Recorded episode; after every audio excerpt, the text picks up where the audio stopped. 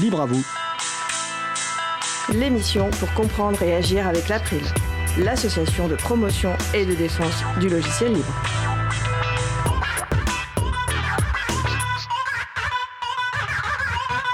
Bonjour à toutes, bonjour à tous, vous êtes sur la radio Cause Commune 93.1 en Ile-de-France et partout dans le monde sur le site causecommune.fm. La radio dispose d'un web chat, utilisez votre navigateur web et rendez-vous sur le site de la radio causecommune.fm et cliquez sur chat. Et ainsi retrouvez-nous sur le salon dédié à l'émission. Nous sommes mardi 2 juillet 2019, nous diffusons en direct mais vous écoutez peut-être une rediffusion ou un podcast. Soyez les bienvenus pour cette nouvelle édition de Libre à vous, l'émission pour comprendre et agir avec l'April, l'association de promotion et de défense du logiciel libre. Je suis Frédéric Couchet, délégué général de l'April. Le site web de l'April est april.org et vous pouvez y trouver une page consacrée à cette émission avec tous les liens et références utiles, les détails sur les pauses musicales et toute autre information utile en complément de l'émission. Et également les moyens de nous contacter pour nous faire des retours, pour indiquer ce qui vous a plu mais aussi des points d'amélioration. Je vous souhaite une excellente écoute. Alors voici maintenant le programme de l'émission. Émission un peu spéciale constituée de sujets courts, chroniques et une interview. Nous aurons successivement la chronique In Code We Trust de Noémie Berger sur le règlement général sur la protection des données, le RGPD. La chronique Le Libre Fessacom d'Isabelle Lavani pour le projet Beneva Libre. La chronique Partagé et bon de Véronique Bonnet sur le thème En quoi l'open source perd de vue l'éthique du logiciel libre.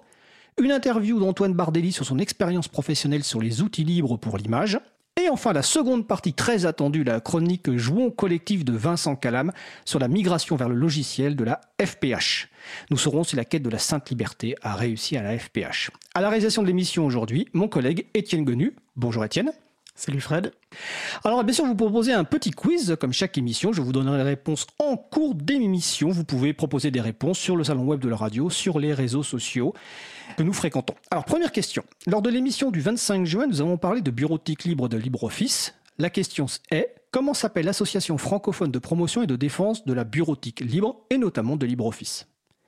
Deuxième question. En mai 2019, le 7 mai, Isabelle Avani a interviewé Antoine Bardelli, qui sera réinterviewé aujourd'hui, sur la genèse d'un projet de sensibilisation d'Alapril. Quel est cet outil de communication? Et Je vous aide, il est constitué de panneaux, 8 panneaux actuellement. Bon, tout de suite, place au premier sujet.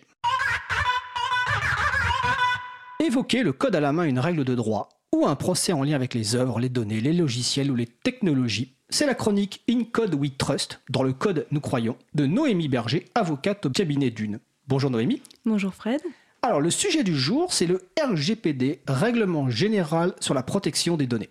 Effectivement, nous allons revenir un peu sur les grandes notions du règlement relatif à la protection des personnes physiques à l'égard du traitement des données à caractère personnel, donc le RGPD.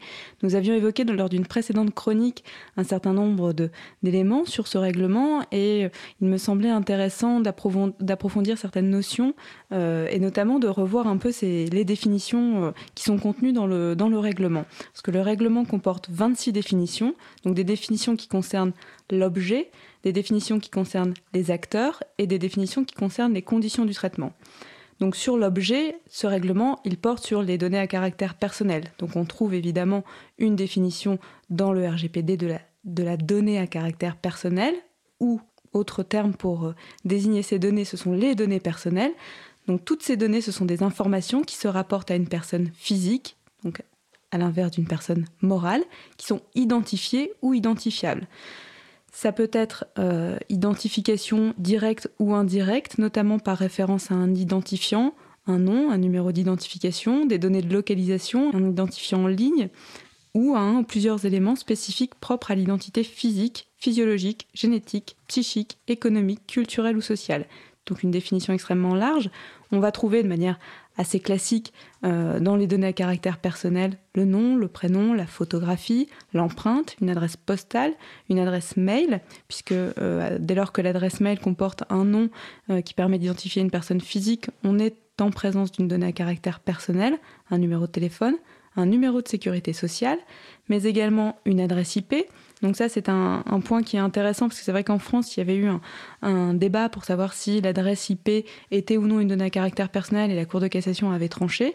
Donc là, aujourd'hui, il n'y a plus de, plus de discussion possible. Euh, au sein des données à caractère personnel, le RGPD va diviser certaines données qui sont un peu spécifiques. On va avoir des données génétiques, des données biométriques et des données concernant la santé.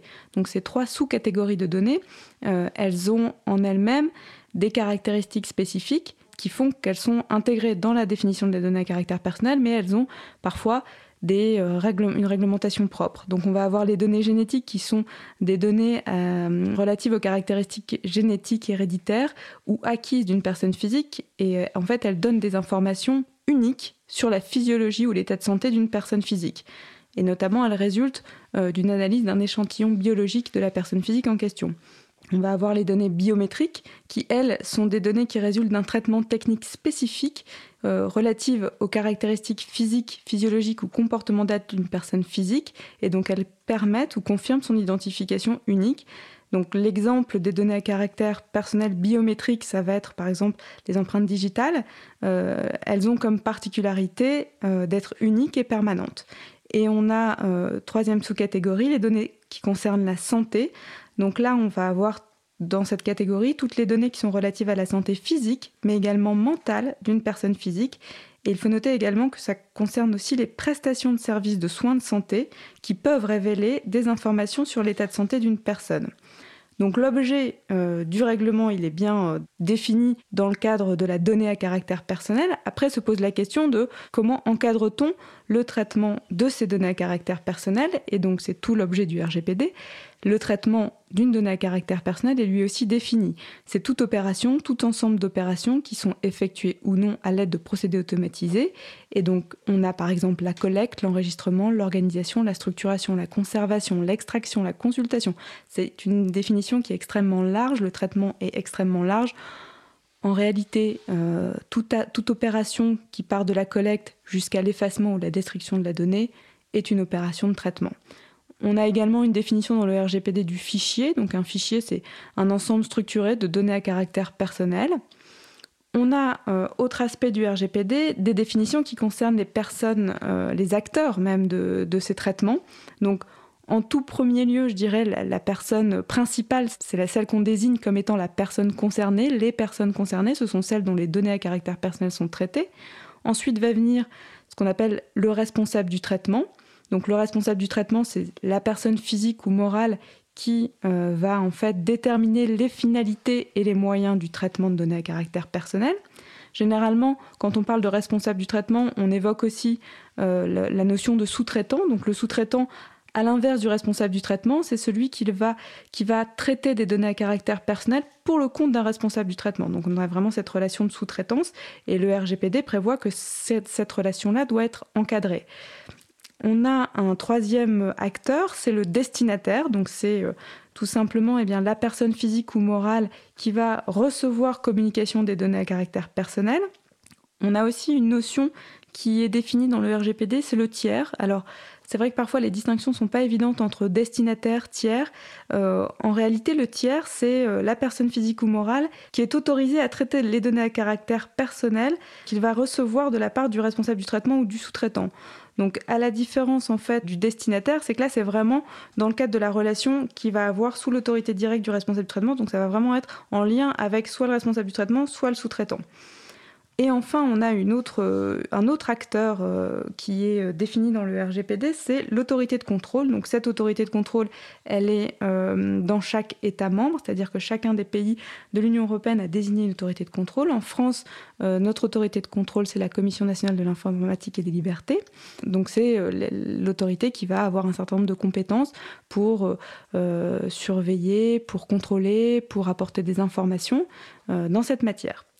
Et on a enfin un troisième euh, acteur qui n'est pas euh, défini tel quel dans le, dans le RGPD, mais qui a une grande importance euh, dans cette matière, c'est le délégué à la protection des données, le Data Protection Officer, le DPO, qui, dont le statut est réglementé à l'article 37. Et c'est vrai que le délégué à la protection des données, on en, a, on en entend beaucoup parler, puisque c'est vraiment l'une des nouveautés du RGPD. Avant, en France, on avait les correspondants informatique et liberté, mais là, le délégué à la protection des données, le RGPD, lui confie un véritable statut euh, avec des missions très importantes. Donc généralement, on désigne un, délégué à la protection des données sur la base de ses qualités professionnelles et en particulier de ses connaissances spécialisées du droit et des pratiques en matière de protection des données et de sa capacité à accomplir ses missions. Euh, le délégué à la protection des données peut être soit un membre du personnel du responsable du traitement ou du sous-traitant. Donc il est rattaché soit au responsable du traitement ou du sous-traitant. Et, euh, généralement, il peut aussi exercer ses missions sur la base d'un contrat de service. Donc on peut tout à fait faire appel à une société pour euh, un cabinet d'avocats, par exemple, pour, euh, pour exercer les missions d'un délégué à la protection des données. Le délégué à la protection des données doit être déclaré auprès de la CNIL, hein, donc c'est toujours un peu les mêmes acteurs qui, reviennent. sur les, ces acteurs-là, donc euh, généralement, euh, on trouve beaucoup d'éléments euh, de définition, d'explication sur les sites de la CNIL pour bien comprendre en fait quel est un peu le rôle de chacun.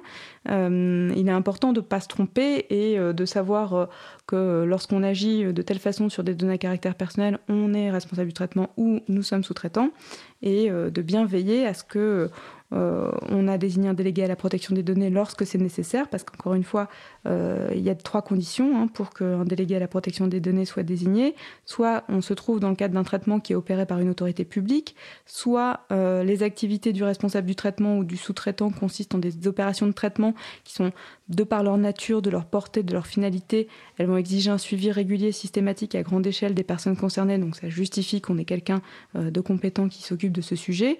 Ou alors, troisième condition, euh, les activités du responsable du traitement ou du sous-traitant vont consister euh, en des traitements à grande échelle de catégories particulières de données. Donc c'est par exemple des données ou des données d'infraction, des données sensibles. Ce sont ces trois conditions qui imposent la désignation d'un délégué à la protection des données. Évidemment, euh, c'est facultatif dans les autres cas, mais rien n'oblige une société qui ne répondrait pas à ces critères de désigner un délégué à la protection des données. Il existe enfin euh, euh, une troisième catégorie de définitions qui vont concerner en fait toutes les conditions du traitement. Donc on va avoir par exemple une définition euh, du consentement de la personne concernée, on va avoir des définitions sur le profilage, sur la pseudonymisation, euh, qui sont vraiment euh, très précisément définies dans le RGPD. On a aussi également une définition de la violation de données à caractère personnel. Donc là, c'est une violation de sécurité qui entraîne de manière accidentelle ou illicite une destruction, une perte, une altération, une divulgation non autorisée de données à caractère personnel. Et enfin, on a la définition, euh, alors c'est une définition, on va dire, indirecte, mais euh, en tout cas, c'est le RGPD qui instaure ce euh, cette nouvelle notion de la tenue d'un registre, donc par le responsable du traitement ou le sous-traitant. ces personnes ont, dans certains cas, l'obligation de tenir un registre. Donc il existe un modèle qui est disponible sur le site de la, CNIL. Euh, dans ce registre, on, intègre un certain nombre d'informations, notamment des informations sur le responsable du traitement ou le sous-traitant, sur la finalité du traitement, la description des catégories de personnes, tout ce qui va concerner en fait le traitement lui-même et les données euh, des personnes qui sont visées par ce traitement. Euh, donc le registre, il n'est obligatoire que pour les sociétés de plus de 250 employés, sauf si dans les sociétés de moins de 250 employés, le traitement qui est opéré est susceptible de comporter un risque pour les droits des personnes concernées s'il n'est pas occasionnel ou s'il porte sur des catégories particulières, comme on l'a vu, donc des condamnations, des données sensibles. Voilà, donc c'est un peu les, grandes notions qui sont définies dans le RGPD, euh, qui aujourd'hui, la protection des données est une matière à part entière qu'il ne faut pas euh, délaisser et qu'il est important de maîtriser. Eh bien, merci Noémie. On va, on va repréciser, contrairement à ce que beaucoup de gens pensent, que cette, ce RGPD s'applique à, tout le monde, en fait, et pas simplement aux grandes entreprises, contrairement à ce qu'on pense. Hein.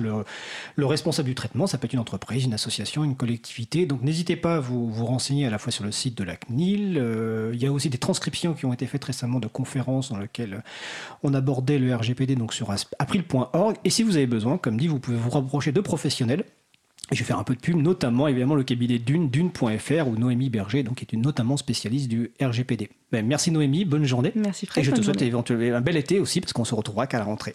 Également. Alors, nous allons faire une petite pause musicale. Nous allons écouter A Foolish Game par Snowflake. Cause commune, cause-commune.fm Life's a foolish game. Do you ever feel the same? Well, maybe we could change. Turn the ship another way. Feel it in the darkness. We're Sailing right into those jagged cliffs. Yeah. Some say we've always been insane. Hey, life's a foolish game. Simple equation from an enclosed system. Natural world gone missing, plus all our CO2 emissions equals degradation. Waste and shifts and mass extinctions. Oh no. But maybe we can change, we sure can't stay the same. Cause life's a foolish, foolish game.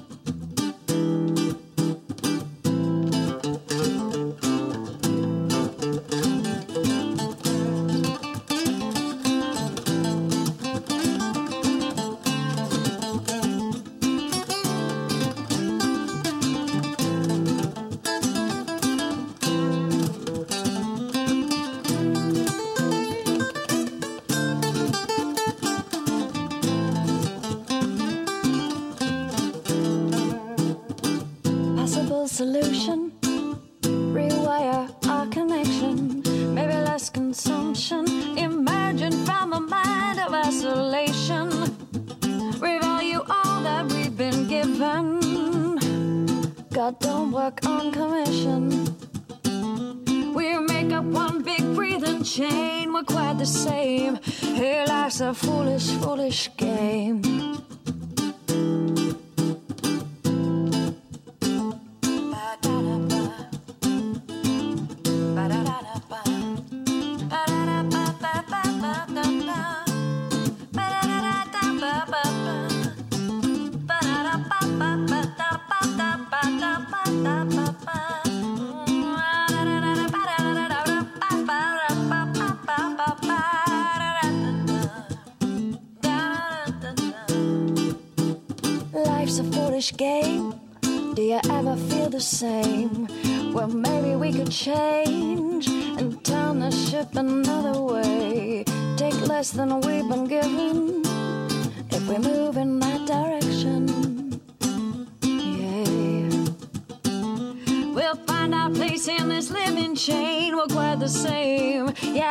A foolish, foolish game.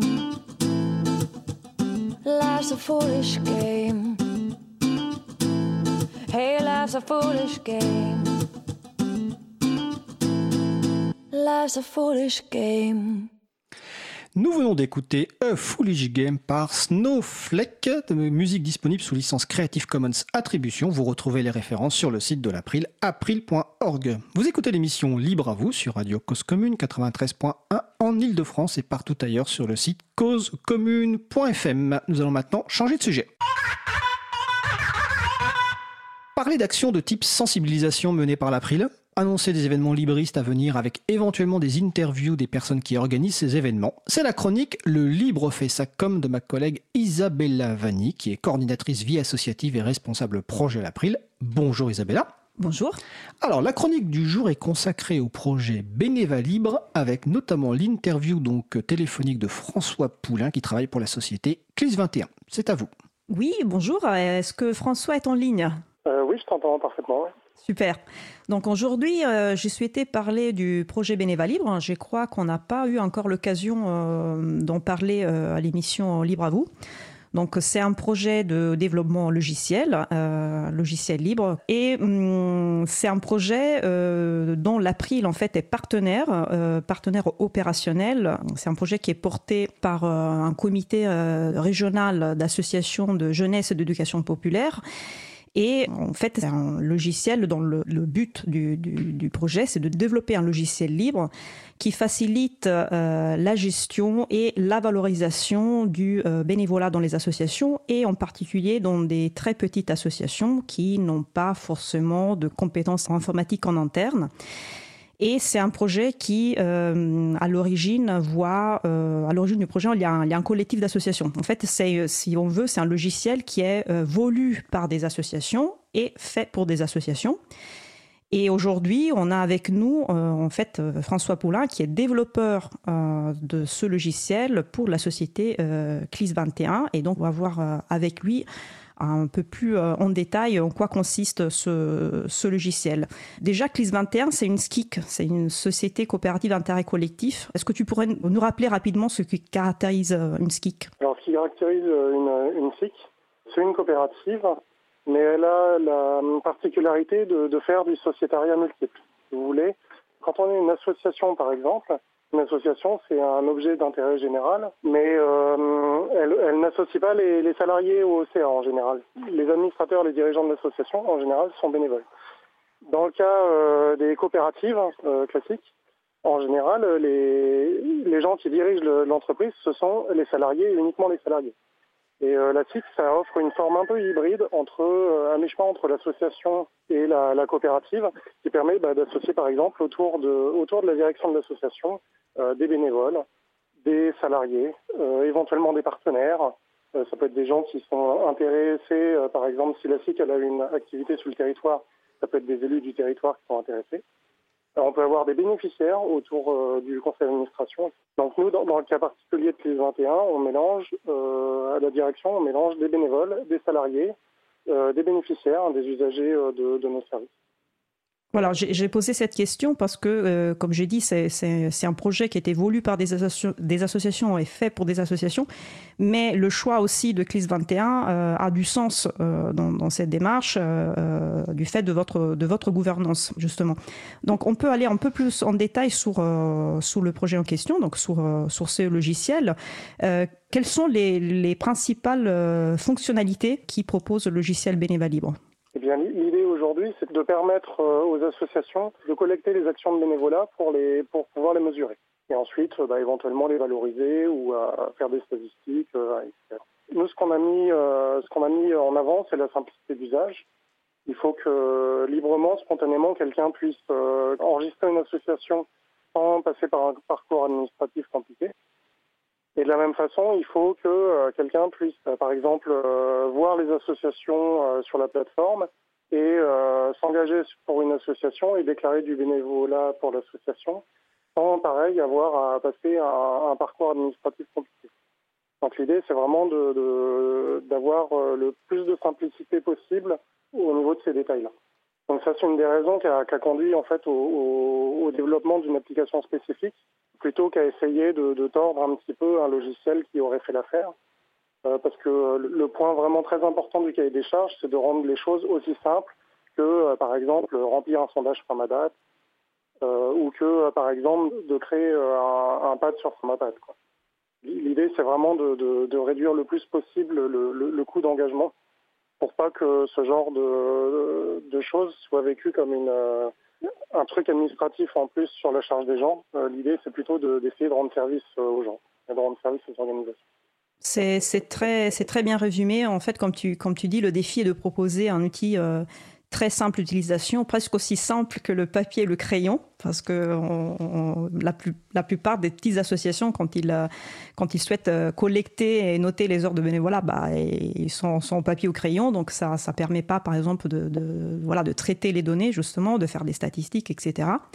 Et euh, il doit pouvoir être utilisé aussi par des bénévoles qui sont pas forcément à l'aise avec les outils informatiques. Donc euh, c'était vraiment, comme tu disais dans le cahier des charges, c'était un point fondamental. Et euh, donc moi personnellement, je fais partie euh, du, du copil du projet. J'ai testé l'application et je peux, je peux euh, témoigner du fait qu'elle est fait- effectivement très simple et très intuitive à, utiliser. Le COPIL, c'est le comité de pilotage. Comité de pilotage. Merci. Sous quelle licence sera diffusé ce logiciel? Parce qu'on sait que c'est un logiciel libre, mais est-ce qu'il y a une licence euh, spécifique qui a été choisie? Euh, nous, en fait, on n'a pas vraiment euh, effectué ce choix. Peut-être qu'il faudrait qu'on en discute. Mais par défaut, tous nos logiciels, en fait, sont en licence Ferro GPL euh, version 3 ultérieure. Donc actuellement, le logiciel, on va dire sur la plateforme de développement, il est divulgué sur cette licence-là. Et c'est quoi la particularité de cette licence par rapport à une licence libre euh, euh, comme la GNU GPL pour, euh, euh, parler d'une licence libre classique utilisée euh, La Ferro GPL, c'est une version, euh, on va dire, un petit peu dérivée de la GNU GPL.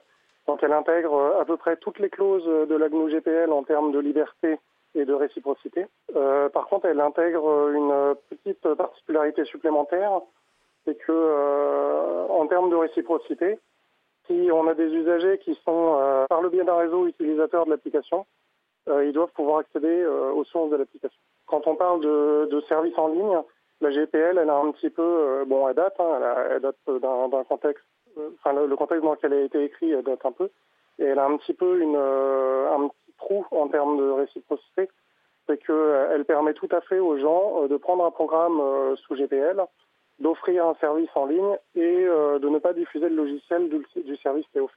Donc c'est ce trou-là, on va dire, qu'essaye de résoudre l'affaire GPL, qui existe depuis au moins 10 ans. moi, je la connais depuis au moins 10 ans. Euh, sachant que euh, c'est pas parfait, euh, il y a probablement des trous juridiques qui existent dans la solution mise en œuvre, mais c'est à ce jour la, la meilleure licence qu'on connaisse sur ce sujet-là.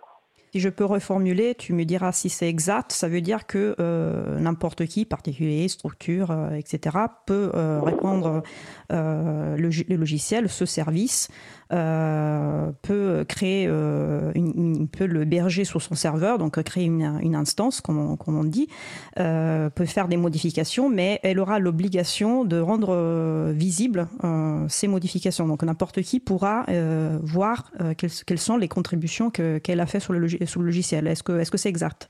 Oui, c'est tout à fait euh, bien formulé. Ah, je suis, je suis très fier de moi. Et qui, qui hébergera la première instance? Donc, c'est qui qui hébergera le, le, premier service? Parce que euh, c'est un, un, service en ligne, donc il faut un serveur euh, pour l'héberger. donc, le serveur, c'est déjà de trouver le serveur, donc avoir un serveur chez lui ou alors le louer. Et puis, il s'agit de le maintenir, etc. Donc, qui, qui hébergera la première instance? Alors aujourd'hui, on a une instance euh, qui existe, euh, qui est euh, hébergée à l'URL bénévalibre.org, qui est sur les machines de CLIS 21. Donc là, en l'occurrence, c'est une machine qui est physiquement présente chez OVH. Et nous, là, on est un petit peu en phase, on va dire, de, test, consolidation, etc. Et l'idée, c'est qu'à partir de septembre, on va, on va chercher, comment dire, à, passer dans une seconde phase, qui va être une phase de d'essaimage en s'appuyant bah, par exemple sur euh, des chatons, euh, en s'appuyant par exemple sur Framasoft. Euh, Framasoft fait partie des, organisations qui, qui étaient présentes au comité de pilotage et qui sont intéressées par ce genre d'outils. Et donc, il faudra qu'on voit avec eux comment on organise ça. C'est les, les, deux axes, on va dire, privilégiés aujourd'hui. C'est bien que tu aies euh, rappelé euh, que euh, Framasoft, effectivement, ça fait, partie du COPIL, c'est l'un des partenaires opérationnels et il était intéressé à ce projet parce que les chatons, donc les hébergeurs autonomes, transparents, non ouverts et solidaires, pourraient effectivement proposer le service bénévole libre parmi les autres services offerts et donc, ça permet de euh, décentraliser effectivement euh, le, service et d'éviter euh, l'effet monopolisation qu'on combat. Oui, tout à fait. Et puis au-delà de ça, Framasoft est engagé dans l'éducation populaire. et c'est un projet qui est, né autour d'organismes d'éducation populaire. Ça cité le CRAGEP de Bourgogne-Franche-Comté. Autre chose aussi, Framasoft, pour ses besoins propres, a un petit outil de collecte de bénévolat euh, je, pense que ça peut les intéresser euh, d'utiliser ce bénévolat libre euh, dans le futur. Tout à fait. Je pense qu'on a fait à peu près le tour des questions que, que, je voulais poser. Est-ce que Fred voulait peut-être poser une question? Non, je n'ai pas de questions à poser, peut-être des précisions déjà pour, comme ça a été un petit peu dit, mais là c'est une phase de test, hein, donc le projet n'est pas encore en phase, on va dire, de production. Donc les associations qui vont éventuellement vous voudrez faire des tests ou des retours quand ils se connectent sur le site Bénéva Libre, n'hésitez pas à faire un retour donc à, Atlis 21 au porteur du projet. Et deuxième point, simplement saluer quand même aussi le travail important qui a été mené par euh, Laurent Costi, hein, euh, membre du conseil d'administration de l'April et qui faisait partie de la, la CRAGEP Bourgogne-Franche-Comté. Comité régional des associations de jeunesse et d'éducation populaire. Merci Isa, parfait. Et donc Laurent qui a été vraiment le, porteur de ce projet depuis euh, de nombreuses années. Voilà, c'était les seuls points que je, je souhaitais ajouter. Euh, oui, donc euh, parmi les objectifs de l'April, il y a la, promotion du logiciel libre auprès de publics différents, dont les associations. Et c'est pour cette raison que euh, le groupe de travail Libre Association a été créé et Laurent, justement, est animateur de, ce groupe qui est, entre autres, à l'initiative de, ce projet. François, merci beaucoup d'avoir été avec nous. Est-ce qu'il y a peut-être quelque chose que tu souhaites rajouter, une question que je ne t'ai pas posée, mais auquel tu aurais aimé y répondre? Euh, non, je veux juste rappeler que voilà, si ça intéresse des gens, le, projet il est sur euh, bénévalibre.org. Euh, donc ça c'est le, site figuratif avec un lien vers l'application. Et puis bah, les, discussions sont bienvenues, par exemple sur libreassociation.org. Voilà. On mettra toutes les références sur, sur la page dédiée à l'émission d'aujourd'hui. merci encore d'avoir été avec nous, François. Ok, au revoir. Au revoir. Eh bien, c'était la chronique donc euh, le Libre fait sa com consacrée donc au projet Bénéva Libre donc avec euh, François Poulain et Isabella Vanni. Merci Isabella, bonne journée. Euh, de même, merci à vous. Alors, nous allons faire une pause musicale. Nous allons écouter Helios par Ramos et on se retrouve juste après. Cause commune, cause-commune.fm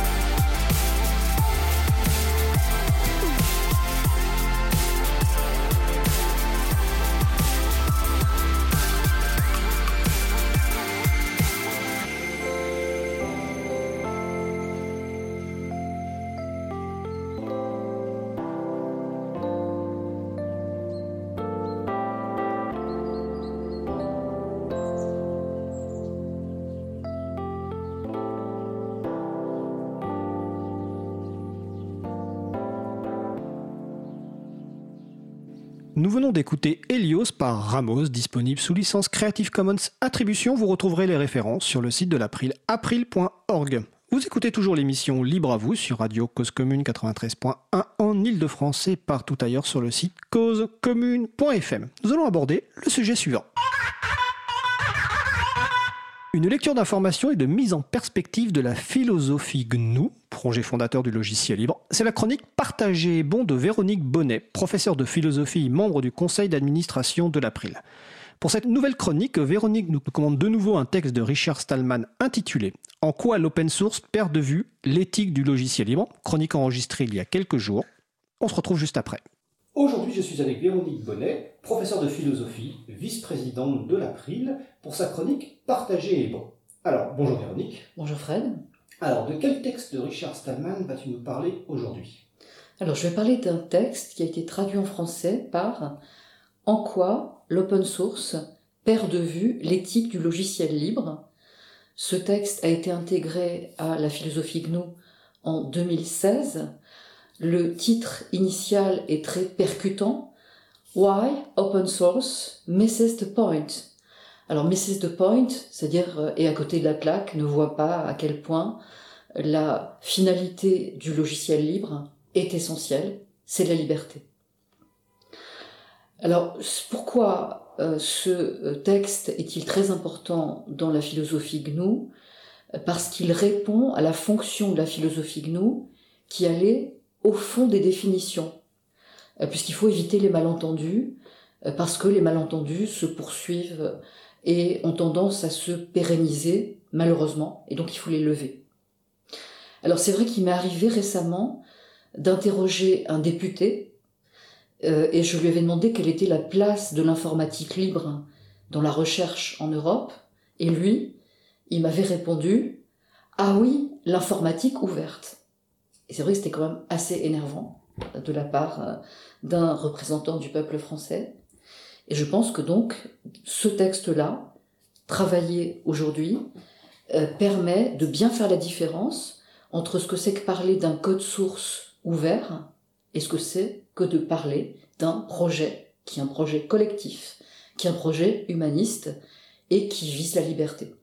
Alors pour le dire en un mot, euh, c'est vrai que dans ce texte, Richard montre que le free software vise un horizon qui est très éminent, alors qu'en réalité, l'open source dit bien qu'elle ouvre son code, mais c'est un petit peu comme l'arbre qui cache la forêt, c'est un petit peu la partie euh, qui est prise pour le tout. Et ceci est, regrettable. Alors on pourrait dire que bien sûr, dans les quatre euh, libertés euh, du free software, il y a la liberté d'utiliser le logiciel, il y a la liberté de l'étudier, et ça suppose que le code source soit ouvert, euh, mais aussi et surtout la liberté de modifier, de redistribuer des copies, modifiées ou non. Et donc quand on dit, euh, me semble-t-il, euh, open et non pas free, au sens de l'autonomie, on est dans une posture qui est réductrice, parce que ouvert s'oppose seulement à fermer, alors que libre s'oppose à confisquer, contraint, imposer, euh, dans le registre d'une servitude euh, qui serait technologique. Alors, quelle est la perspective adoptée par Richard Stallman? Comme d'habitude, dans les textes qu'on a déjà eu l'occasion de commenter, il va du plus superficiel au plus important. Et euh, dans cet article, alors je cite hein, le début de l'article, en 1998, une partie de la communauté du libre a formé un groupe dissident et a commencé à faire campagne au nom de l'open source. Alors ça, c'est l'occasion du texte. Euh, en effet, on peut penser par exemple à Éric Raymond, euh, qui euh, en 1999, dans la cathédrale et le bazar, a réduit l'intérêt du logiciel libre à son efficacité, en disant que, par exemple, plus le code était ouvert, euh, plus il y avait d'utilisateurs, plus il y avait de rapports de bugs, et qui beaucoup de rapports de bugs euh, permet de corriger, euh, permet une réactivité qui aboutit à des logiciels puissants. Alors, faire campagne, ça, c'est le mot qui va déclencher l'analyse de Richard Stallman, c'est bien un alibi.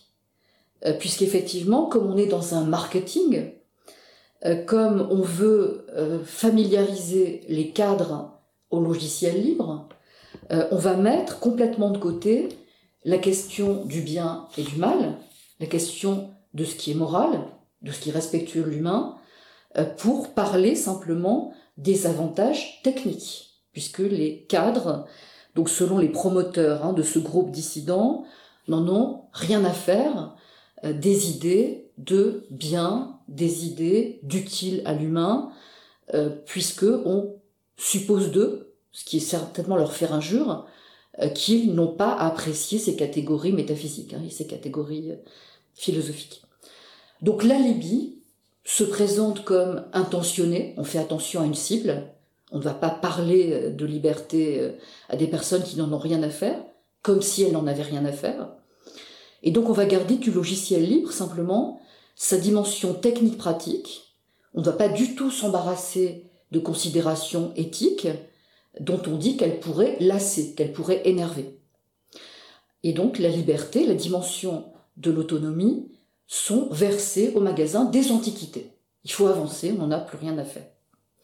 Alors le pédagogue qui est Richard Stallman déroule dans son analyse à quel point il ne s'agit pas de parler d'hostilité. Le véritable ennemi, c'est le logiciel propriétaire, mais euh, de manifester un regret que ce mouvement dissident oublie quand même l'essentiel, c'est-à-dire les valeurs. Alors, un point qui, d'abord, est important, euh, mais non fondamental. Euh, Richard parle de différences pratiques entre logiciels libres et open source. Alors, je ne vais pas entrer euh, dans des euh, détails techniques, hein, simplement il explique qu'on peut recompiler euh, les codes sources libres pour en faire des exécutables qui fonctionnent, mais qui sont non libres au sens où ils ne visent pas des idéaux, ils ne visent pas une autonomie. Hein. Ils visent à ce que ça marche, qu'il n'y ait rien à dire précisément. Alors, deuxième phase qui est déjà un peu plus fondamentale, Richard entre euh, dans des malentendus, des malentendus qui sont courants. Alors bien sûr, on a dit euh, que free en anglais euh, était confus, hein, était ambigu, je ne vais pas revenir là-dessus, mais Richard va montrer que open est plus ambigu encore. Parce que si on dit ouvert, alors c'est vrai que c'est pris au sens d'accessible, si on dit ouvert, ça peut finir par désigner tout et n'importe quoi. Euh, par exemple, euh, on peut dire ouvert ce qui est sans licence, euh, ce qui est participatif, ce qui est transparent, c'est-à-dire une chose qui n'a rien à voir avec, avec une autre chose. Avançant vers du encore plus fondamental, Richard Stallman va montrer que des valeurs différentes peuvent amener à des conclusions similaires. Hein, parce qu'effectivement, euh, les acteurs du free software peuvent très bien écrire des codes très analogues euh, par rapport aux euh, codes des acteurs de l'open source. Mais pour autant, est-ce qu'on peut faire passer au second plan la question de la liberté? Parce que un logiciel peut être puissant et fiable, mais être mauvais au sens de mauvais pour l'humain. Parce que si euh, on ne suscite pas chez l'humain euh, des droits à l'autonomie, euh, c'est sûr qu'on entre dans des formes de résignation qui sont préjudiciables, hein, qui, sont, qui sont graves. Alors bien sûr, il peut y avoir efficacité, il peut y avoir ingéniosité, mais c'est au prix de la quête de l'oubli, de la quête de l'autonomie, et donc il y a ici une atteinte à l'humain. Richard Stallman distingue très souvent deux sens du terme bon et deux sens du terme mauvais. Bon, ça, peut vouloir dire apte, ça peut vouloir dire fonctionnel, mais ça peut aussi dire moral.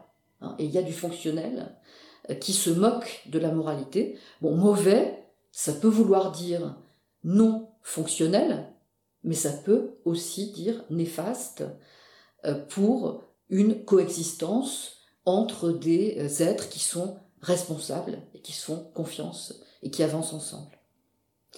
Alors, je vais, en guise de conclusion, insister beaucoup sur le dernier point qui est fondamental.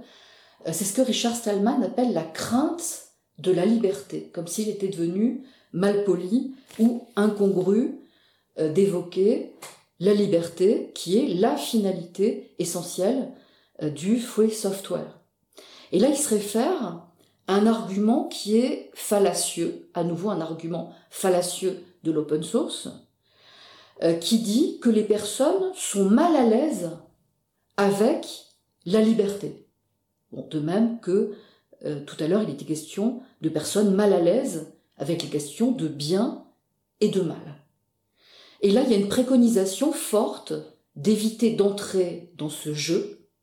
Il ne faut pas hésiter à choquer intellectuellement en mettant sur la table euh, des notions qui n'ont absolument pas à passer à la trappe. Alors dans la conclusion, Richard Stallman appelle à une jubilation, à une fierté. Je pense que tu connais, Fred, un film euh, qui s'appelle Les Blues Brothers, je crois. Comme beaucoup de gens, je connais très bien. Je connais très bien. Et il y a un moment dans ce film, il y a un moment qui est très joyeux, où la chanson Freedom intervient. Et je dirais qu'il faut surtout pas, si on est militant du free software, faire profil bas. Il faut être dans un tempo, euh, il faut être dans un rythme. Voilà la conclusion de Richard Stallman. Nous devons leur dire que c'est du logiciel libre et qu'il te donne la liberté. Et de manière générale, dire logiciel libre et non pas open source, c'est faire avancer la cause du logiciel libre. Eh bien, merci Véronique, c'est une très belle conclusion. Alors, évidemment, euh, l'April utilise le terme logiciel libre depuis sa création, et même après 1998, au moment où ce terme open source a été réutilisé parce qu'il existait déjà, mais pour décrire autre chose, comme tu viens de le décrire et comme l'explique très bien Richard, dans ce texte qui est donc traduit en français qui s'appelle En quoi l'open source perd de vue l'éthique du logiciel libre? Les références sont évidemment sur le site de l'April, april.org, et vous le retrouvez aussi sur le site du projet GNU, projet fondateur du logiciel libre, donc gnu.org. C'était la chronique donc de Véronique Bonnet, professeure de philosophie et vice-présidente de l'April, chronique intitulée Partager est bon. Je te remercie Véronique et je te souhaite une belle journée. Belle journée à toi Fred. Merci. Donc comme vous l'avez compris, c'était une chronique enregistrée comme je viens de le dire. Nous allons faire une pause musicale. Nous allons écouter Love Theme par Daniel Bautista et on se retrouve juste après. Cause commune, cause-commune.fm 93.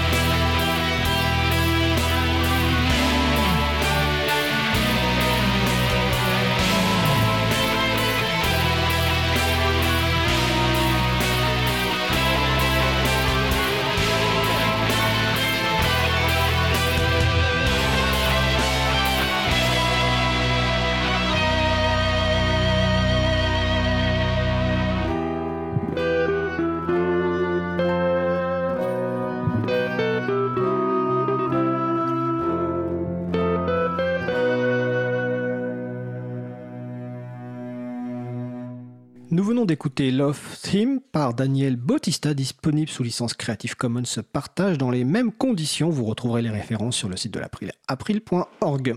Vous écoutez toujours l'émission Libre à vous sur Radio Cause Commune 93.1 en Ile-de-France et partout ailleurs sur le site causecommune.fm. Passons maintenant au sujet suivant. Sujet suivant, interview euh, d'Antoine Bardelli, qui est designer graphique. Euh, son site web c'est bardelli.fr avec deux L, et également euh, membre bénévole de l'April, sur laquelle il a apporté de nombreuses contributions graphiques. Et avec Antoine, nous allons parler de son expérience professionnelle sur les outils libres pour l'image. Bonjour Antoine. Oui, bonjour. Alors d'abord, bah, j'ai envie de te demander bah, qui es-tu, ton parcours, et que fais-tu donc à titre professionnel et puis à titre bénévole également? Alors, moi, je suis euh, designer graphique. Je suis adhérent et bénévole à l'April. Alors, moi, j'ai été formé en, école d'art. J'ai travaillé comme euh, directeur artistique en agence de communication, d'agence web, pendant une quinzaine d'années. J'étais responsable de studio graphique aussi quelques années. Et après, je me suis mis à mon compte. Alors, euh, à titre professionnel, ben, je réalise des prestations de design graphique et de communication pour des clients institutionnels, des entreprises privées, des associations. On fait des images de marque, des documents imprimés, des mises en page, de rapports institutionnels, quelques sites web et un peu d'illustration. Et à titre bénévole, j'interviens essentiellement pour l'April depuis une dizaine d'années comme graphiste au sein du groupe sensibilisation. Alors j'interviens aussi ponctuellement pour quelques autres associations sur ma zone de résidence Montpellier. D'accord, bah écoute, c'est une belle introduction et je vais en profiter pour répondre à la question du quiz. Euh, la deuxième question que, que j'avais posée en début d'émission, je demandais dans une précédente émission, donc Isabella Vanit avait interviewé sur la genèse d'un projet de sensibilisation à l'April. La question c'était euh, quel était cet outil de communication? J'avais indiqué qu'il était constitué de huit panneaux. Bah, cet outil de communication, c'est l'Expo Libre. Donc le site c'est expolibre.org. Et, et, vous pouvez retrouver l'interview sur le site de l'April, donc april.org dans les podcasts de l'émission. C'est l'émission du 7 mai 2019. Voilà, ça c'était la réponse à la deuxième question du quiz. Et on va revenir donc à l'interview. Alors, donc, euh, dans le cadre de ton activité professionnelle, euh, quels outils euh, utilises-tu? Alors, libre ou pas libre, hein, c'est justement l'intérêt aussi de voir un petit peu, en fonction peut-être des besoins, des pratiques, des clients, quelle est la palette d'outils que tu utilises? Alors, dans, ma profession, j'utilise beaucoup de logiciels. Alors qu'il y en a des libres et puis il y en a des propriétaires. Voilà, alors ce que je vais peut-être déjà faire, c'est présenter un petit peu les logiciels libres que j'utilise. Et puis après, je vais peut-être présenter un peu euh, les logiciels propriétaires euh, en fonction de ce que j'utilise. Alors, il y a déjà Inkscape, qui est un logiciel de dessin vectoriel, qui est un logiciel libre, qui est tout particulièrement adapté lorsque ce travail est destiné au numérique, tel que le design web, par exemple. Et moi, j'utilise aussi un peu pour l'illustration. Ça, c'est pour le dessin vectoriel. Après, j'utilise aussi, toujours en dessin vectoriel, le logiciel SK1, qui est un projet euh, de logiciel vectoriel, mais qui prend en charge le CMJN, c'est-à-dire hein, la colorimétrie qui est utilisée en impression. Et il supporte beaucoup de formats d'apport-export. Après, j'utilise aussi Darktable, qui est un retouche, enfin, logiciel pour retoucher les chromies des photos, euh, surtout la qualité globale des photographies. On peut aussi gérer des ensembles de photographies. Après, j'utilise Krita, toujours tout ça c'est des logiciels libres, hein, pour tout ce qui touche au photomontage. Alors ça, c'est un logiciel qui a beaucoup évolué ces dernières années. Avant, j'utilisais The GIMP. Mais Krita, maintenant, supporte ce logiciel nativement. Il explique mon choix de travailler avec ce logiciel plus précisément. Après, il y a des personnes qui utilisent aussi ce logiciel euh, pour la peinture numérique, euh, avec une tablette. C'est pas mon cas. Hein. Parce que Krita, c'est, euh, si je me souviens bien, avant tout un, outil de dessin, en fait. Oui, on, fait on peut faire de la peinture, mais il, gère les calques, il va gérer les photomontages. D'accord. Oui, on peut travailler avec des blocs de, qui superposent, mettre du texte, des choses comme ça. Donc ça va largement au-delà de la chromie. C'est vraiment deux univers différents, on va dire, avec des, des, fonctions qui sont plus élaborées sur Darktable que sur Krita. Donc on, peut utiliser les deux euh, en fonction de ce qu'on a à faire. Et ça, ça permet de préparer tous les visuels qui vont être utilisés dans le design graphique. Mais au final, quand j'utilise, euh, quand de la publication, j'utilise Tribus. Tribus, qui est un logiciel de PAO, qui permet de faire des mises en page, gérer les textes, la typographie, et surtout préparer des fichiers PDF conformes pour impression chez des imprimeurs. Alors c'est un logiciel indispensable pour travailler dans la chaîne graphique. on ne peut pas faire de PAO libre sans ce logiciel pratiquement. Alors, la PAO, c'est la publication assistée par ordinateur. Voilà, c'est ça. Voilà, donc ça c'est le logiciel que j'utilise en, logiciel libre dans mon cadre de mon activité, mais en plus des logiciels euh, propriétaires, et ça c'est moi qui gère en fonction euh, du projet, comment je vais m'organiser et quel logiciel je vais choisir pour faire le travail. D'accord. Alors, donc, avant de parler de la partie logiciel propriétaire, donc là, tu as cité quand même, euh, si je ne me trompe pas, donc six logiciels libres. Donc, on mettra évidemment les références sur le site de l'April. Oui, bien sûr. Parce que, évidemment, c'est des noms que les gens ne connaissent pas forcément et euh, qu'on découvre. Euh, j'ai une petite question déjà. Est-ce que ces logiciels sont tous ou pour la plupart multiplateformes? C'est-à-dire, est-ce qu'ils sont disponibles sur différents environnements? Oui. Alors, Globalement, ils sont tous multiplateformes. Alors, ils sont tous multiplateformes, donc c'est important. sous Linux, sous, sous, Macintosh, sous, sous Windows. Alors, pour les autres, euh, autres versions, FreeBSD, choses comme ça, je ne sais pas. Mais, déjà, ils sont disponibles au moins sur, euh, sur système GNU Linux, système entièrement libre, mais les gens peuvent les utiliser aussi sur la plateforme qu'ils utilisent actuellement, même si c'est une plateforme qui n'est euh, qui n'est qui n'est pas libre. Voilà, c'est ça. Et avec, donc, avec ces, donc, ces logiciels, globalement, ces logiciels libres, globalement, tu arrives à traiter la plupart des demandes, y compris le point essentiel qui a été sans doute problématique il y a quelques années, qui est la, la partie finale, c'est-à-dire l'impression, la chaîne d'impression. Tu as travaillé avec des, des, imprimeurs professionnels. Oui, alors, on peut tout faire. Oui. maintenant, il y a des projets qui ne sont pas toujours euh, adaptés pour du logiciel libre. Alors, bon, prenons des exemples alors. Alors, ben, déjà, ce qui se passe, c'est qu'il euh, y a plusieurs cas de figure. Ça dépend du client, ça dépend du, prestataire d'impression, ça dépend s'il va y avoir beaucoup d'échanges euh, entre les logiciels, on va dire. S'il y a des fonctions qui sont présentes euh, pour réaliser telle ou telle tâche. Et surtout, la chose essentielle, c'est dans quel contexte on travaille. Si on travaille avec des sous-traitants, si on travaille avec des clients qui vont vouloir les sources, si on veut avec des clients qui, vont eux-mêmes les passer à d'autres personnes, qui par exemple des, des sous-traitants en cascade, par exemple. Par exemple, avec des agences, c'est pratiquement impossible de, travailler avec Voilà, très clairement. Parce que ces agences travaillent avec un, je suppose que c'est un logiciel d'Adobe. Voilà, en fait, Adobe ou Adobe est l'acteur principal sur ce marché depuis pratiquement 20 ans. Il y a des logiciels historiques qui sont très implantés sur la chaîne graphique, qui gèrent tout le processus de la création jusqu'à l'impression des logiciels qui sont organisés ensuite logiciels. Ils ont des, interfaces qui sont homogènes. Et les échanges de fichiers entre logiciels sont très bien pris en charge. Tous les logiciels supportent la CMJN. Malheureusement, les formats de fichiers sont fermés. Alors, de l'autre côté, le logiciel libre, on peut avoir des fonctionnalités indispensables qui sont présentes, mais on peut avoir des fonctions facilitatrices qui ne sont pas toujours. Pour exporter facilement certains éléments ou, euh, ou pour faire des retouches très précises, etc. Donc ça dépend, ça dépend des logiciels. Et puis, il y a aussi une chose qui est particulière au logiciel libre, c'est que ces différents projets portés par différentes structures. Donc ils n'ont pas un objectif commun de créer un, processus de, logiciel qui s'intègre dans la chaîne graphique. Chacun a sa, sa stratégie, ses interfaces. Et là, là ce qu'il faut savoir, c'est qu'il faut bien connaître chaque logiciel pour pouvoir euh, faire des échanges de fichiers entre les logiciels et anticiper tout ce qui va se produire pour la fin, c'est-à-dire pour livrer le fichier à l'imprimeur.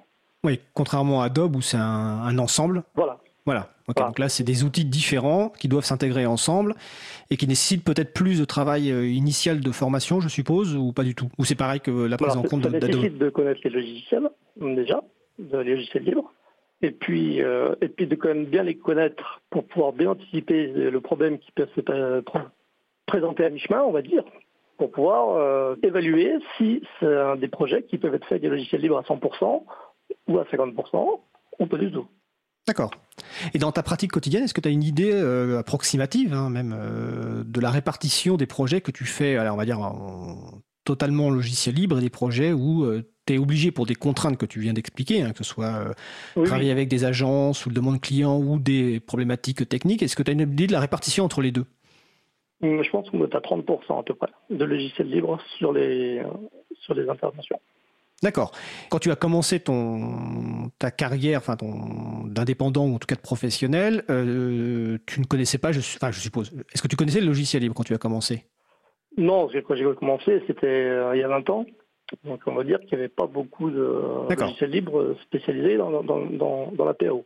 Donc tu es passé de 0 à 30%, pour, voilà, on va dire. Voilà, bah, c'est quand même pas mal. Ce qui, non, mais ce qui est très bien, justement. Et donc, et par rapport à ça, par rapport, euh, parce que là, tu, j'ai eu l'occasion de, de- d'utiliser certains des logiciels que tu cites et qui me paraissent vraiment euh, assez magnifiques. hein, euh, quelle est l'évolution? Est-ce que tu penses que cette euh, évolution, finalement, à terme, tu arriveras à produire peut-être des, prestations quasiment à 100% avec des logiciels libres? Combien de temps ça va prendre? Et est-ce qu'il y a des points de blocage vraiment euh, qui sont liés euh, peut-être au format de fichier ou au monopole de fait, quelque part, d'Adobe dans le monde de la, notamment des agences?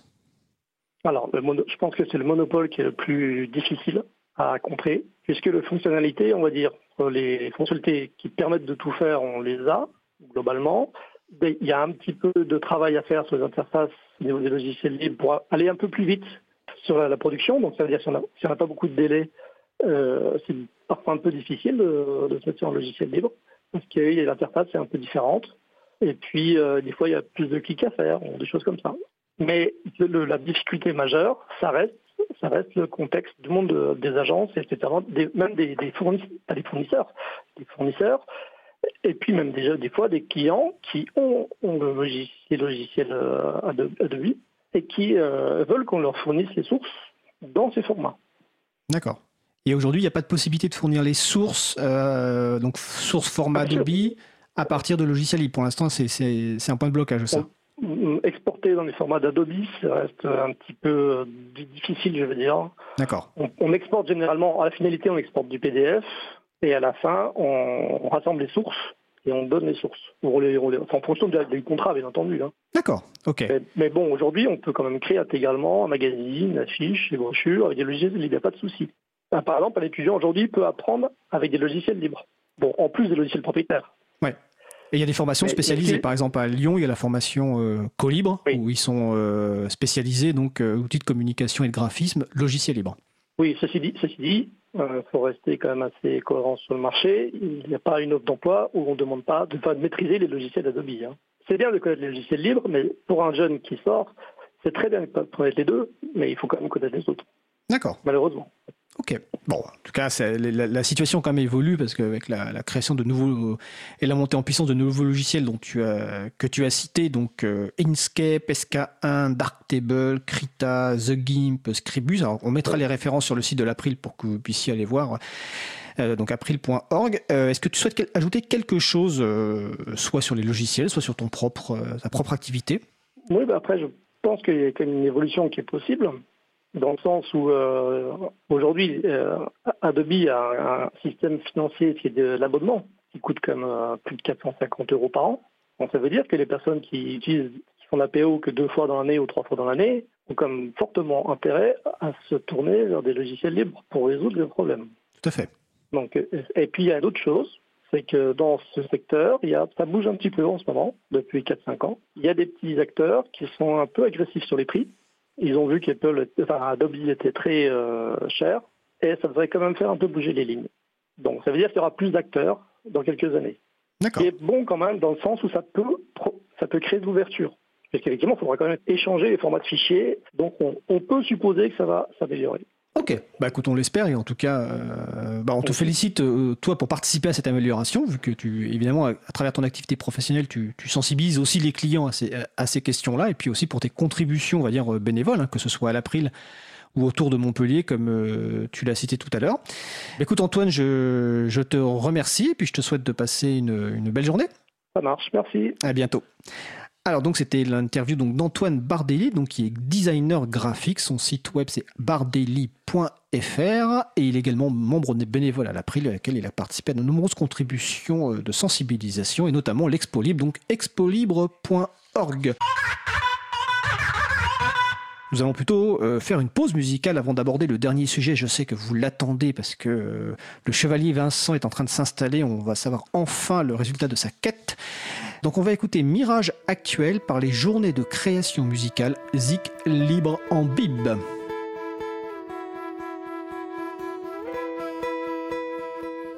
Cause commune, cause-commune.fm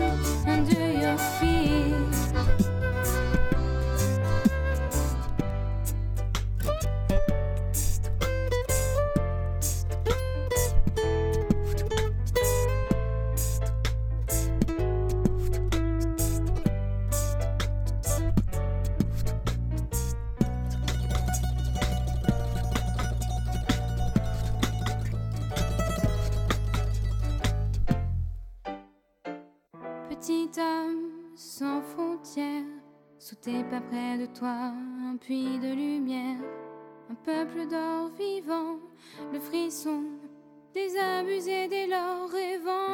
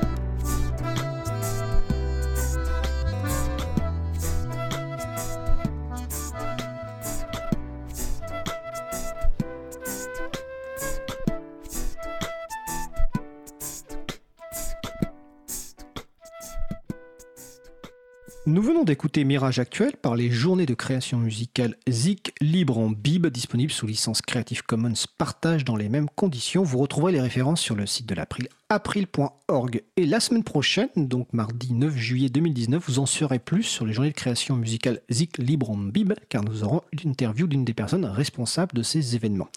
Vous écoutez toujours l'émission Libre à vous sur Radio Cause Commune 93.1 en Ile-de-France et partout ailleurs sur le site causecommune.fm. Je vais maintenant répondre à la question, la première question du quiz, qui était donc lors de l'émission du 25 juin 2019, nous avons parlé de bureautique libre, de LibreOffice. La question était comment s'appelait l'association francophone de promotion et de défense de la bureautique libre et notamment de LibreOffice? Eh bien, le nom de l'association c'est La Mouette, lamouette.org, la mouette tout attaché.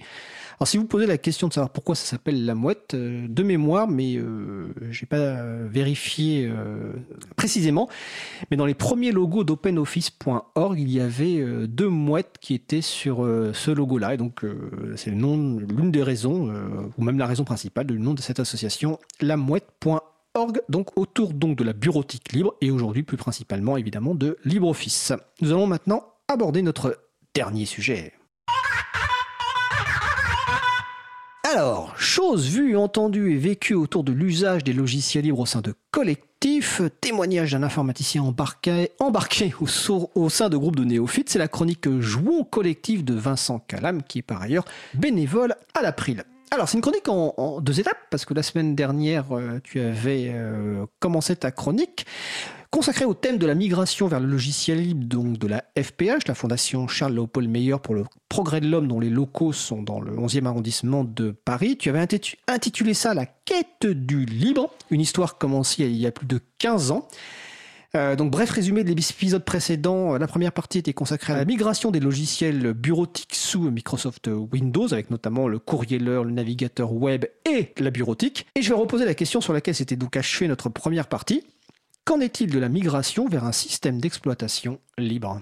Ah oui, bien sûr. L'utilisation de logiciels libres sous Windows pouvait être une première étape dans, notre quête. On ne devait pas se reposer sur euh, nos, lauriers et puis il fallait continuer de l'avant. Et le passage à une distribution libre, c'était l'étape suivante.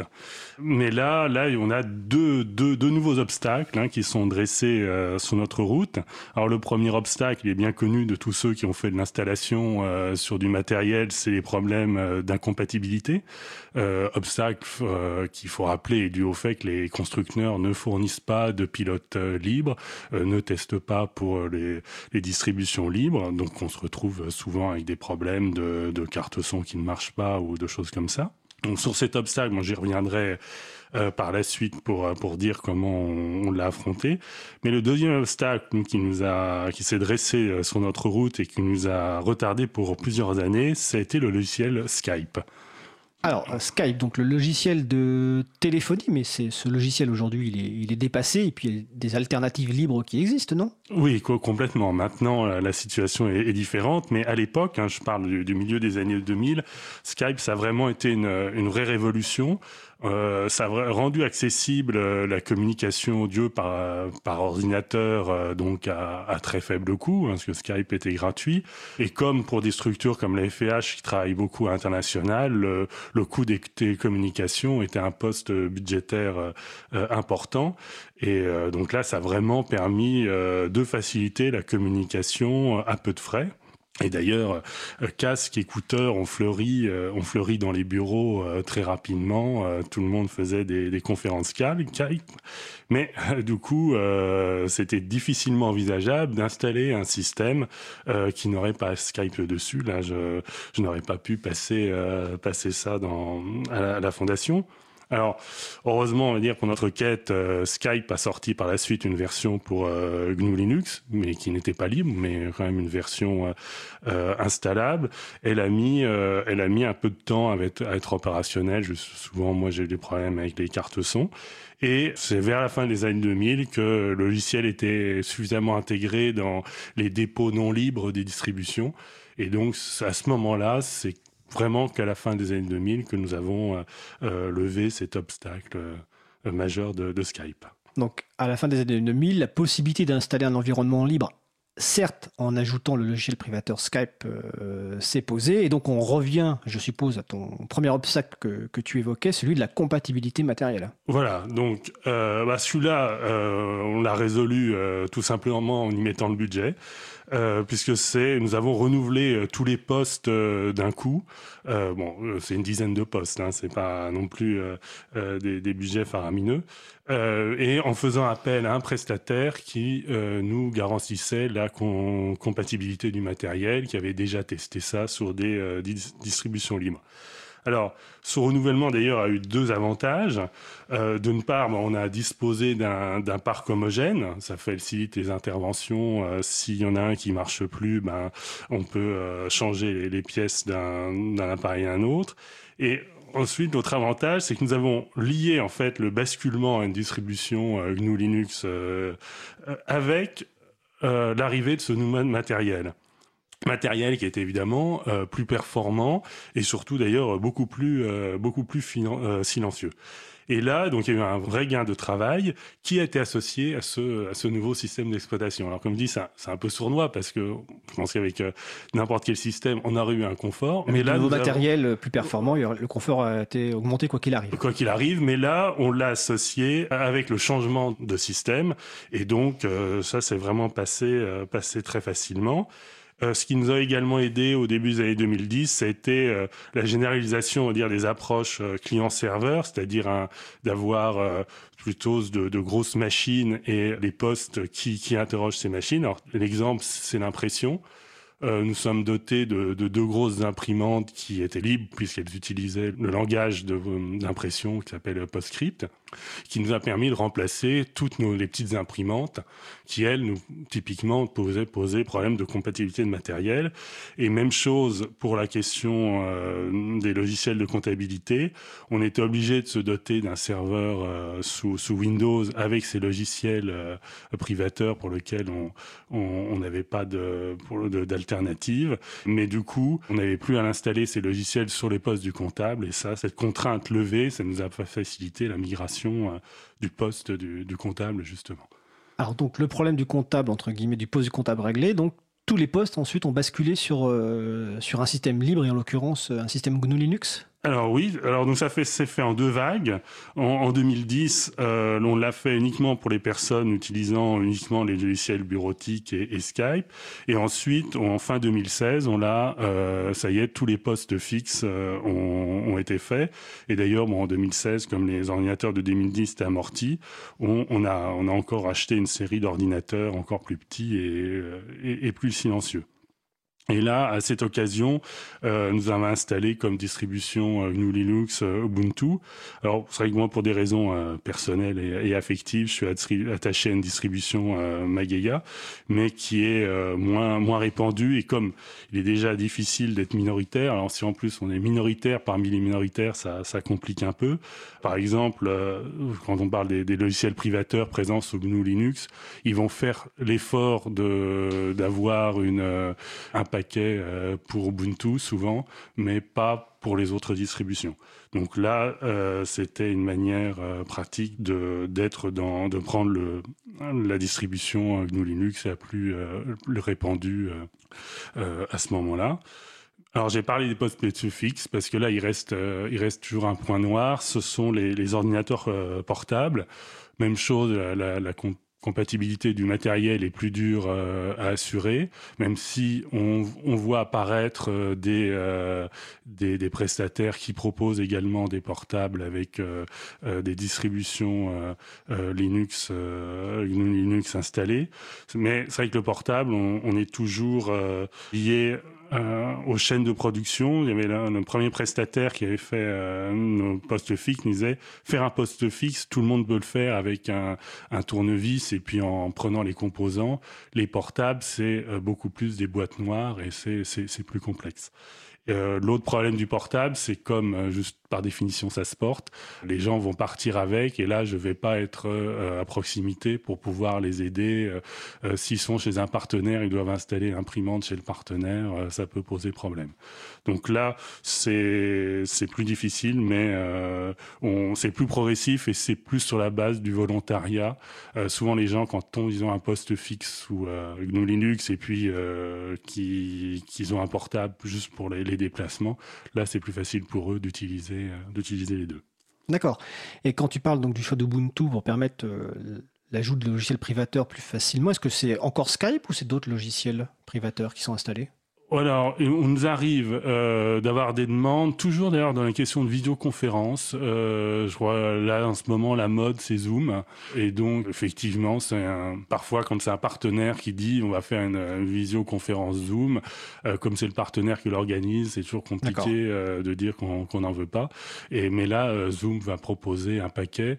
On a eu une même question qui s'est posée euh, avec un logiciel qui est TeamViewer, qui est un logiciel de, de prise en main à distance euh, et, et, même chose. Il y avait les paquets euh, pour Ubuntu, mais passant pour Ubuntu, mais euh, c'est vrai que c'était eux les eux, eux s'installaient vraiment sans problème. Enfin, j'ai pas j'ai pas testé dans les autres configurations. Mais... D'accord. Donc en fait, la quête, elle est elle est jamais achevée finalement. Non, elle elle le sera jamais. Hein. De toute façon, euh, faut pas se précipiter. Faut faut, faut prendre le temps euh, de d'avancer. Je crois que la, ma conclusion personnelle, c'est qu'il faut laisser le le temps au temps. Les, il y a d'abord le temps aux alternatives libres de se développer. C'est, ça, c'est, de toute façon, les moyens sont plus limités dans le monde du logiciel libre, donc euh, euh, c'est normal que ce soit pas certaines choses soient pas opérationnelles immédiatement. Ensuite, il y a le temps de le voir se, se, se diffuser parmi les acteurs. Bon, je vois quand même une nette différence euh, avec les partenaires que nous avons. Maintenant, leur parler de logiciel libre, on n'est plus, euh, on n'est plus des mohicans. On est, ils, connaissent ce que c'est et on, je vois débarquer des gens qui ont déjà du logiciel libre sur, sur leur poste. Et puis, ben, le temps d'appropriation et de, de s'approprier les usages du logiciel libre. D'accord, bah, enquête n'a jamais achevée, donc tu as encore du, du travail à faire euh, et l'espoir euh, est évidemment présent. Euh, tu parlais tout à l'heure des portables, euh, je vais juste citer, en tout cas, ou indiquer qu'il y a de plus en plus de structures qui proposent des portables en reconditionnement et souvent avec du logiciel libre préinstallé. Donc vous trouvez ça sur Internet dans toutes les régions et donc ce qui permet de récupérer du- des, des matériels anciens mais qui fonctionnent toujours. Et concernant plus globalement la question des, des distributions GNU Linux, donc des distributions libres, je renvoie les personnes qui écoutent l'émission au podcast de l'émission du 22 janvier euh, 2019. Nous avions notamment euh, quelqu'un d'Ubuntu, une personne de Debian et une personne de Magia qui est ton système euh, libre préféré. Est-ce que tu souhaites ajouter quelque chose, Vincent? Euh, oui, juste dire qu'on n'est jamais quand même à l'abri d'une régression. C'est-à-dire qu'on a toujours du logiciel privateur quelque part euh, dans, dans nos machines. Euh, Toujours, effectivement, au niveau du matériel. Parfois, on trouve du matériel compatible, puis un an après, il est plus disponible. On l'a vu aussi, nous, avec les imprimantes, où tout d'un coup, on a, on a eu une très belles imprimantes euh, nouvelles, mais euh, il a fallu installer un logiciel spécifique de, de Xerox, en l'occurrence. Donc, c'est, il faut, faut être toujours vigilant et, euh, et rien, rien, malheureusement, n'est jamais acquis. D'accord. Eh bien, écoute, merci Vincent. Je te souhaite euh, une belle fin de journée. Merci. Alors, nous allons terminer par quelques annonces.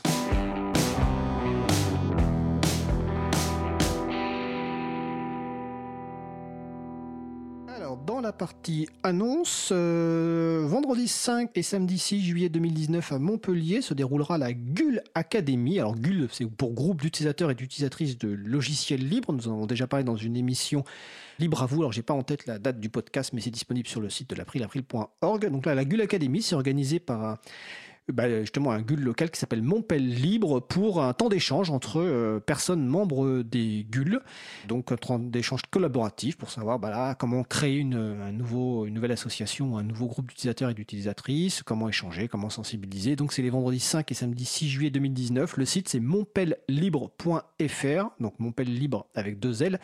Bien sûr, les références sont sur le site de l'April et sur le site de l'agenda du libre, agendadulibre.org. Deuxième événement, alors euh, ça se passe à Saint-Denis, donc en Seine-Saint-Denis, ça s'appelle le Battle Mesh, du lundi 8 juillet au dimanche 14 juillet 2019. Alors Battle Mesh, on peut se demander euh, c'est quoi c'est quoi ce truc? Euh, Eh bien, c'est une rencontre de passionnés euh, du monde entier autour des protocoles de réseau mesh sans fil. Alors, je vous avoue, je ne suis pas du tout un expert de ce sujet-là, mais en gros, un réseau mesh ou réseau maillé, c'est un réseau à l'intérieur duquel l'information euh, circule d'un point à l'autre en ne suivant pas un chemin fixe et prédéterminé, car chacun des nœuds du réseau est lié aux autres de manière non hiérarchique et est donc libre de choisir le parcours de l'information de manière dynamique, par exemple en prenant en compte l'état du réseau et préférant un chemin long mais libre à des nœuds proches mais surchargés. La communication sans fil entre les différents nœuds du réseau rend l'exercice du mesh, du réseau maillé, plus délicat, avec par exemple des difficultés pour augmenter la taille du réseau. Donc cette description, je l'ai trouvée sur le site d'un des partenaires qui est la Fédération des fournisseurs d'accès Internet associatif. Donc ce Battle Mesh qui se passe à Saint-Denis, bah, c'est pendant euh, plusieurs jours, hein, euh, six jours, la rencontre de passionnés autour de ces sujets-là. Mais vous pouvez aussi aller les rencontrer pour euh, en discuter avec eux. Il faut savoir que ces réseaux-là sont utilisés par exemple dans le cadre de catastrophes naturelles ou de crises pour constituer des solutions pour garder le contact avec des personnes sur le terrain. Ils intéressent aussi les gens qui, se, bah, qui craignent tout simplement la cybersurveillance. Vous avez aussi des villes et des communautés dans le monde qui ont mis en place ces réseaux maillés. Euh, par exemple pour desservir un quartier avec un seul point de contact aux fournisseurs d'accès, ou pour équiper tout simplement des villages en milieu rural par exemple. Et donc avec ou sans accès à Internet, ces personnes reliées peuvent alors euh, discuter avec elles comme une sorte de messagerie instantanée. Donc voilà, c'est quelque chose de très important, même si ça paraît très technique et très compliqué. Donc je vous encourage à aller voir. Donc Battle Mesh, les références, le site c'est battlemesh.org. Les références sont également aussi sur le site de l'April et sur le site de l'agenda du libre. Nous vous souhaitons de passer une belle fin de journée. On se retrouve donc en direct mardi prochain. Et d'ici là, portez-vous bien.